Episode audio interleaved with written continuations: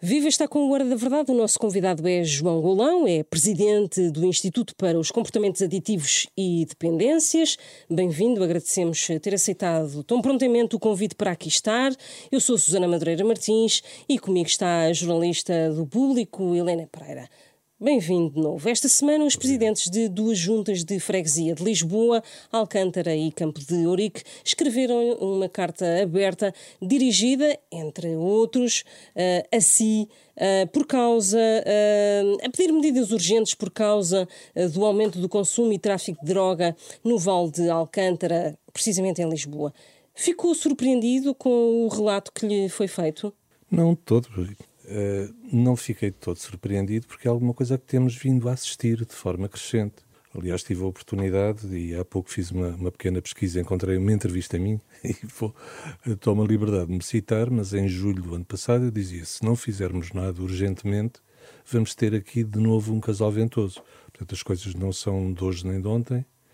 Uh, aliás, em julho já uh, a situação era bastante problemática. E ninguém o ouviu ouviu, de alguma forma, eh, fui ouvido e interagi com outros, eh, com pessoas responsáveis eh, por outras instituições, nomeadamente com a Câmara Municipal de Lisboa, com quem temos trabalhado, com, nomeadamente com a vereadora do Pelour da Ação Social, a vereadora Sofia Ataíde, mas também com o Presidente. Celebramos recentemente com a, com a Câmara Municipal de Lisboa um protocolo que pretende ser um chapéu para intervenções em desenvolvimento ou a desenvolver na, na cidade de Lisboa, uh, mas de facto, em termos efetivos, algumas, alguns aspectos que vimos sentindo como condicionantes da intervenção naquele, naquele território uh, não tiveram grandes evoluções. Nomeadamente, a oferta é, é, é fundamental. Portanto, nós temos ali uma, um equipamento que foi, no seu período experimental, foi suportado financeiramente pela Câmara Municipal e agora está a ser financiado pelo CICAD barra ICAD, uh, atualmente ICAD já, que é o espaço de consumo vigiado. Mas essa não pode ser tida como uma resposta mágica que vai resolver todos, todos os problemas. Aquilo que, que pretende ser é um espaço o Serviço de Apoio Integrado tem várias, oferta de várias eh, valências, entre as quais o espaço para consumo vigiado, mas há outras, nomeadamente apoio social, encaminhamento para outras respostas de saúde que não necessariamente as relacionadas com o tratamento das dependências, mas sim de doenças acompanhantes, digamos assim, uhum. ou coexistentes, uh, serviços que têm a ver com a busca de respostas habitacionais uh, e outras, alimentação e por aí fora. Agora, este é um ponto cujo grande, a grande virtualidade, do meu ponto de vista, é servir como uh, um polo de atração para uma população, porventura, mais desorganizada, de utilizadores de drogas, e, através da interação numa base diária, haver um ganho de confiança nos profissionais de saúde e a capacidade de os captar para outro tipo de respostas, porventura mais diferenciadas e que tenham um real impacto na, na, mudança do seu estilo de vida. E o que é que não tem funcionado? Esta parte tem funcionado, mas há um certo acumular à porta, até pela capacidade reduzida que o próprio que, que esta própria resposta tem, mas sobretudo porque não há uma capacidade de drenagem depois, e desculpem a, a expressão, há ali um efeito funil porque não se consegue encaminhar as pessoas, nem mesmo todas aquelas que o desejam, para estruturas de tratamento de uma forma ágil e expedita, sem listas de espera, sem constrangimentos. Isto tem, não tem sido possível fazer. Aquilo que se espera com esta mudança organizacional e com a recriação de um serviço vertical único, com a capacidade de pensar, de pensar as políticas e de as executar diretamente no terreno, é de facto uma maior agilidade e uma capacidade de, de atração também de novos profissionais. Tem havido um depauperamento brutal nas equipas, nas equipas do, do, de tratamento que operam na cidade de Lisboa e há uma grande dificuldade em responder a todos aqueles que pretendem tratar-se. Portanto, esta é, do meu ponto de vista, é uma das questões cruciais. Mas não podemos também, não pode ser a saúde sozinha a lidar com isto, porque há outras vertentes da problemática que exigem desenvolvimento.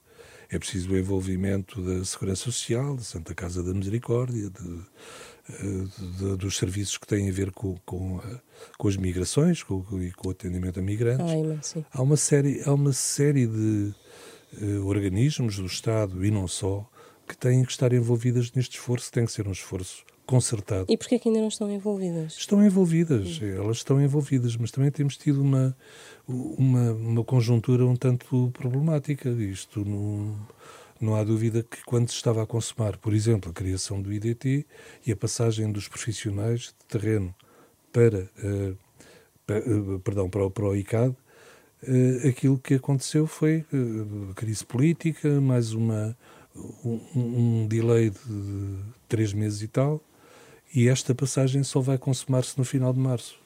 Portanto, neste momento, o ICAD funciona com os 80 profissionais que tinha o CICAD e os mil e tal que é suposto virem das ARS ainda não chegaram. Portanto, nós não temos meios para atuar no terreno. E provavelmente só vão chegar depois das eleições. Depois de, ma- a expectativa de é que seja em março. Mas depois há de haver também aqui, uh, enfim, tudo depende também do desfecho das eleições e de orientações políticas que porventura sejam dadas. Uh, mas aquilo que é expectável é que a partir de março as coisas entrem em, em, em modo cruzeiro. Mas até lá, o ICAD, por exemplo, não tem orçamento ainda.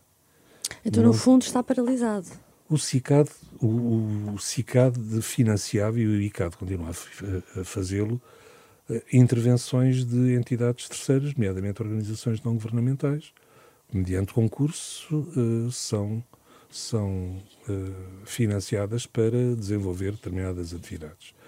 E estou a pensar mais uma vez no tal SAI, no, no, Serviço de Apoio Integrado, mas também nas carrinhas da Metadona, nas equipas de rua, enfim, uma série de centro de, centro de acolhimento.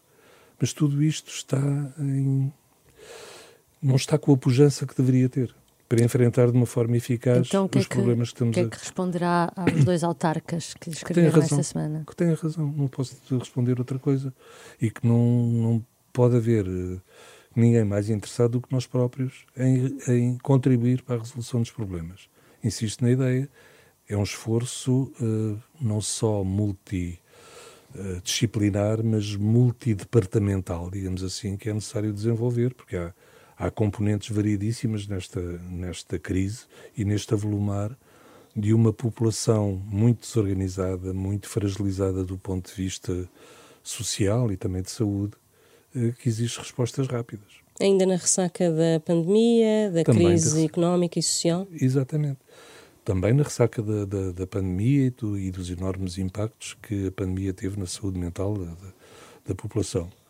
Uh, mas também da crise de habitação, uh, a pressão demográfica, pressão, uh, digamos, migratória, pessoas muito fragilizadas também elas e, que, e carentes de, de respostas ao nível habitacional e, de, enfim, de alguma agilidade para as absorver de uma forma eficaz na sociedade portuguesa. Enfim, tudo isto acaba por ter uma expressão naquele, naquele território e noutros, não, não, é, Sim, não é exclusivo daquele território. Exato, o problema não é só em Lisboa, a situação repete-se, por exemplo, em diversos bairros do, bairros do Porto, também nas ilhas, há um problema grave de uh, uh, uso de um, drogas na, nos Açores, por exemplo. Sim, e na Madeira. E...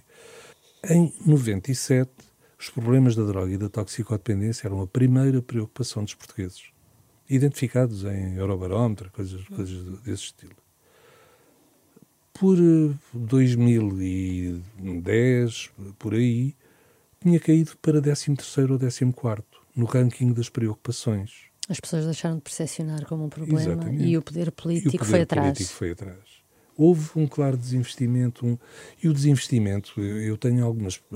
Nós somos muitas vezes ainda, ainda continuamos a ser, muito visitados por delegações estrangeiras que vêm ver como é que é o famoso modelo português.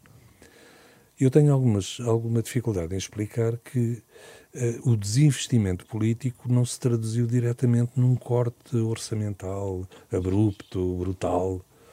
Não. Aquilo que houve foi. Deixou de falar do assunto deixou de se encontrar uh, soluções para que os por exemplo, os serviços de saúde dedicados a esta área fossem atrativos para os profissionais de saúde, fossem prestigiados. Deixamos, passamos a abrir concursos e ninguém, ninguém concorria. É evidente, nós temos, temos, estamos cientes de que há carência de recursos humanos na área da saúde em outras áreas, porventura mais, uh, mais uh, com um reconhecimento mais imediato. Mas durante a tal epidemia da, da heroína era fácil recrutar profissionais, fazê-los inclusive acumular atividade em vários, em, em vários pontos, uh, em outras áreas do Serviço Nacional de Saúde, por exemplo. Eu próprio sou médico de família, durante muitos anos trabalhei no meu centro de saúde e fazia uma parte do meu horário dedicada à toxicodependência. Nós, neste momento, estamos em pré-campanha eleitoral e não há nenhum líder uh, político a falar deste problema. Ainda não ouvi. Ainda não ouvi ninguém falar Acha que problema. é por tabu ou por uh, realmente uh, não ligar? Eu acho que é impossível não ligar. As coisas estão a ganhar uma dimensão que não é possível não ligar. E por isso eu, eu, gostava de manifestar a minha solidariedade também aos presidentes das juntas de freguesia e aos subscritores de organizações não governamentais que assinaram a tal carta, porque eu, embora responsável e um dos destinatários, estaria pronto a assinar por baixo. Eh, não direi que todas e indiscriminadamente, todas as recomendações que são feitas, mas são alertas que são muito pertinentes e acho que vale a pena olhar para isto com muita atenção. E no momento atual, no momento político, particular que estamos a viver, era importante que realmente os partidos políticos também olhassem para isto e inscrevessem algumas, pelo menos alguns destes objetivos nos seus programas, nos eleitorais. Seus programas eleitorais. Faria sentido. Tem contas feitas sobre quanto é que uh, uh, o orçamento do Estado devia reservar para o combate às dependências? Já nem falo só de, de drogas, mas uh, as dependências em geral. Como sabe, eu fui, fui presidente do IDT que era um instituto, tinha estas umas características muito próximas do que do, do, atual ICAD.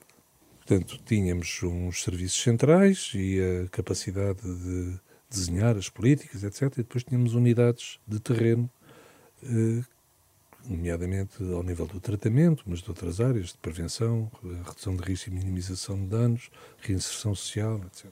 No pico de financiamento do IDT, tivemos cerca de 75 milhões de euros por ano. Ok? Eu diria que sempre gostaria sempre de ter mais, mais disponibilidades financeiras para, para poder suportar outro tipo de intervenções, poder apoiar organizações não governamentais em áreas inovadoras. Mas com os tais 75 milhões estivemos bastante uh, confortáveis, diria eu. Depois houve a criação do CICAD e a passagem do, das unidades de terreno para as ARS. Houve um split, houve um, um fragmentar deste orçamento uh, em seis partes, uma para o CICAD uma, e uma para cada uma das cinco ARS. Todas somadas nunca chegaram nem perto dos 75 milhões. Agora que estamos a reconstituir e a juntar outra vez estas peças todas, ainda não sei qual é o orçamento que vamos ter, porque ainda não foi determinado uma vez que houve uma derrapagem na, na constituição efetiva do ICAD, aquilo que ficou foi uma, um terço do orçamento dedicado a esta, a esta área pelas ARS, ficou ainda nas ARS. E aquilo que virá para o ICAD a partir de março, esperamos, serão, uh, serão uh, três quartos de, desse, desse orçamento mas não tenho a expectativa de que chegue nem perto dos 75 milhões. Seria bom que tivesse. Seria uma decisão também para o próximo governo? Sim, seria, seria importante que houvesse aqui também um sinal de, eh, de reforço no sentido de termos a capacidade de recrutar mais profissionais, porque é a grande carência que temos. Voltando aqui à situação de Lisboa e do Porto, uh, Acha que deveriam ser abertas e mais rapidamente mais salas de consumo assistido? Porventura, eh, eu colocaria a prioridade assim. Primeiro que tudo, é, é, é preciso oferecer tratamento atempado, sem constrangimentos, sem lista de espera a todos aqueles que o queiram. Porque senão nós podemos abrir 20 salas de consumo vigiado, mas se, se elas não tiverem saída, as pessoas acumulam-se lá eternizam-se nos, nos seus consumos. Nós temos que oferecer alternativa. Okay? E, portanto, mais importante do que abrir mais espaços de consumo vigiado, ou a par da abertura de outros espaços de consumo vigiado, eu penso que a prioridade tem que ser reforçar a capacidade de tratamento. E em relação a outro tipo de dependências, por exemplo, sem substância, uh, a adição à internet, aos ecrãs, o que é que pode ser feito? Uh, como é que se pode responder uh, na prática a este tipo de dependências? Bom, eu acho que há, há motivos para termos, para seguirmos com muita atenção esses, esses fenómenos diria que estamos também no, no, no, advento de uma determinada realidade e de uma, uma mudança até geracional na utilização destas, uh, deste, de, das tecnologias, uh, uh, história das, das dependências relacionadas com o jogo online, e é importante trabalhar, trabalhar isto. Mais uma vez, através da literacia, através da informação e de verdadeiramente de um trabalho preventivo, que vai para além da literacia, mas um trabalho preventivo, e algum controle que pode ser exercido pelas próprias operadoras de, de, de comunicações móveis. É possível o controle, não estou a dizer proibição, mas, por exemplo, uh, o surgimento de um pop-up que ao fim de determinado de X tempo aparece no, no, telemóvel ou no computador quando as pessoas estão a passear por uh, sites de, duvidoso é interesse. Mas para isso é preciso que tenham incentivo ou sejam obrigadas. Exatamente. Exatamente. Então está a convidar também uh, o Poder Legislativo a, exatamente, a agir. Exatamente. Uh, mas para isto é, é, é necessária vontade política também. Exige uh, que haja aqui concertação, mas a partir de determinada altura que haja decisões e que haja um poder legislativo que impõe determinadas medidas. Sobre o álcool, deixe-me só perguntar qual é a sua opinião sobre uh, festivais de música patrocinados por uh, marcas de cerveja e um, festas académicas também. Quero mesmo que lhe dê a minha opinião. Eu penso que é capaz de inferir qual é a minha opinião acerca disso. Uh, mas, aí, mas para além, isso é evidente que. Mas que acha é, que devia que ser é um, proibido?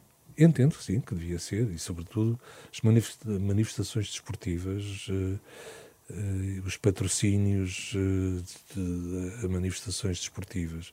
Mas depois também nós temos uma, uma omnipresença das bebidas alcoólicas em tudo. Hoje não é possível passar publicidade de bebidas alcoólicas antes das dez e meia da noite. Mas não há telenovela nenhuma, não há programa nenhum, não há nada na televisão nacional em que nós não vejamos copos presentes, em que não vejamos uh, personagens a brindar, a entrar em casa e naquela de, do relaxar ao fim do dia de trabalho, beber um, um copo de vinho ou de outra coisa qualquer. Portanto, há um. um gatilhos? Um, há gatilhos, sim, e há, e há um, um chamemos-lhe um, um, um, Acho que merchandising não é aqui o, o, o nome adequado mas há uma forma subliminar de passar, de, eh, eh, de estimular o consumo. Eh, e outra coisa, nos supermercados é, deve haver uma zona reservada às bebidas alcoólicas. Né? Todos sabemos, há lá um cantinho onde estão as prateleiras de, dos vinhos, dos whiskies e por aí fora. E é suposto que seja assim, mas não, não há supermercado nenhum. Não entremos e logo ali, uh, nos, nos, primeiros passos dados de, dentro do supermercado não haja uma ilha com as promoções, com bebidas alcoólicas, particularmente baratas ou a, eh, a preços, de, a preços de, de, saldo. Isto não, não era suposto ser, ser possível. Também não é possível lidar com a enorme complacência que existe por parte da nossa população relativa ao uso, ao, uso de bebidas alcoólicas. É frequente ver, e eu já vi eh, pessoalmente, um miúdo, 13 ou 14 anos, a querer passar uma grade de cervejas na, na caixa de supermercado. A menina da caixa diz: Oh, mostra lá o bilhete o cartão de cidadão, não tens idade para comprar álcool e tal. E a senhora, de meia idade, que estava a seguir na fila, diz: Oh, filho, deixa isso que eu passo passo as cervejas. Sim. Portanto, é uma complacência, uma, uma quase que um incentivar uh, que pessoas de outras gerações também têm relativamente a, a, a este uso. Felizmente, parece haver menos pessoas a beber. a má notícia é de que aqueles que bebem, entre os jovens, a má notícia é que aqueles que bebem, bebem disparatadamente. Uh, os indicadores que temos relativos ao binge drinking, portanto, ao beber, uh, beber de forma intensiva numa determinada ocasião, ou às bebedeiras, têm aumentado. Em menos pessoas, é mais, mas é mais, é mais concentrado. Um, um, uma, um impacto da bebida de uma forma exacerbada numa população mais reduzida. Disse que tinha sido convidado a fazer a instalação do novo ICAD. Uh, vai continuar à frente deste organismo? Durante quanto mais tempo? Não será necessariamente durante muito, muito mais tempo. Fui, fui convidado quando foi, quando foi publicada uh, enfim, o diploma que cria o ICAD. Uh, fui convidado pela, pelo, pelo Sr. Ministro da Saúde a continuar e a, e a promover este, este processo de fusão com, as, eh, com os serviços oriundos das ORS. Foi, saiu depois um despacho de nomeação do Conselho Diretivo do ICAD, que era fundamental para que pudéssemos assegurar, uh, digamos, o metabolismo basal do novo, do novo organismo. Uh, mas o que é facto é que eu estou a aproximar-me da idade da reforma e não ficarei muito mais tempo. Espero ter a possibilidade de concluir, de concluir este processo de fusão. Mas, entretanto, vamos ter um novo governo, vamos ter outras opções. Uh, veremos. Eu devo dizer, eu desde 97 que tenho responsabilidades nacionais nesta área. Tem sido uma felicidade, um grande, uma grande quantidade de desafios. O desafio que hoje eh, me colocaram eh, relativo, enfim, à situação no, eh, no Val de Alcântara é mais um dos muitos que nesta carreira profissional já tão longa, com, com responsabilidades na matéria, tenho, tenho enfrentado é mais um que abraço com, com gosto, mas francamente está na, está na altura de pensar em, em que venham outros responsáveis tomar conta de, desta área. Está assim terminada este Hora da Verdade. O nosso convidado eh, foi João Golão, é presidente do ICAD, o Instituto para os Comportamentos Aditivos e as eh, Dependências, a quem agradeço de novo ter estado aqui no nosso programa, que regressa na próxima semana este eh, teve uh, o apoio de Carlos Schmidt e também de Maria Lopes. Uma boa semana.